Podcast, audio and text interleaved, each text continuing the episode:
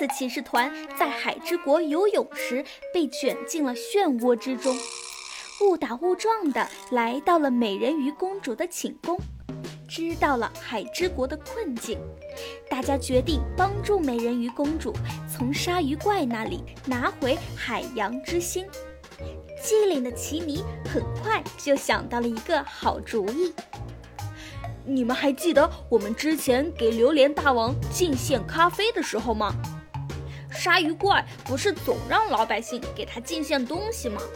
那么这一次，我们就乔装打扮成美人鱼，假装要给鲨鱼怪送咖啡，然后把沉睡咖啡进献给他。等他喝下去晕倒之后，我们就趁机把他权杖上的海洋之心拿走。你们觉得怎么样？炒栗子说：“我觉得可以，但是我们要商量一下分工。”主粒子说：“这样吧，奇尼、小仙儿、雷宝、嘎啦，进献咖啡，我们三兄弟在旁边躲着，时刻准备冲进去取出权杖上的海洋之心。”冻栗子附和道：“同意。”接着。美人鱼公主用自己的衣服给奇尼等人乔装打扮成了美人鱼。小仙儿眨着大大的眼睛说：“我的个仙儿啊，我怎么这么好看？果然，哪怕我变成美人鱼，也是宇宙中最独一无二的美人鱼。”雷宝扑哧一声笑了出来：“雷到我了好吗？”我们还真是一群独一无二的带刺儿的美人鱼呀！小仙儿的造型实在是太搞笑了，穿的粉粉嫩嫩的，还不忘记臭美。奇尼说：“好了，伙伴们，我们准备行动吧！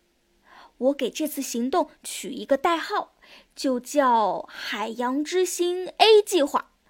加油，我们是最棒的！”美人鱼公主叮嘱道：“谢谢你们，小勇士，你们一定要注意安全呀。”随后，次次骑士团来到了大殿中央，敲了一下王宫门口的贝壳铃。令人惊讶的是，这个贝壳居然是一个高科技海洋视频通话器，它突然投射在空中一个鲨鱼怪的电子影像。鲨鱼怪问：“你们是谁？好奇怪的美人鱼啊！”奇尼回复道：“呃，鲨鱼怪大王，这你就有所不知了。可能你对我们王国的美人鱼还不够了解。我们是刺刺美人鱼，专门做咖啡的。”鲨鱼怪上下打量了一番，说道：“刺刺美人鱼。”真是很稀奇啊！不过你们身上确实蛮多刺的，你们要来干嘛？奇尼说：“哦，呃，是这样的，大王，我们还没有给您进献过海之国最好喝的咖啡，所以这次前来是专门给您送咖啡的。”此时，装扮成美人鱼的小仙儿非常的入戏，一扭一扭的。真跟美人鱼似的，这也打消了鲨鱼怪的顾虑。鲨鱼怪说：“好吧，你们进来吧。”海洋之星 A 计划开始。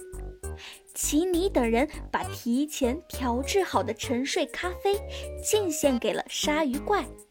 鲨鱼怪闻了闻，说：“哎呀，这个味道确实香醇。”他迫不及待地喝了下去，没过多久就晕倒了。另一个小分队栗子三兄弟也马上冲了出来，迅速地取下了权杖上的海洋之心。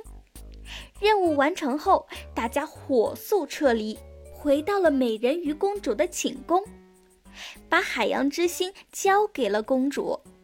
可是公主看了看，又摇摇头，哭了起来。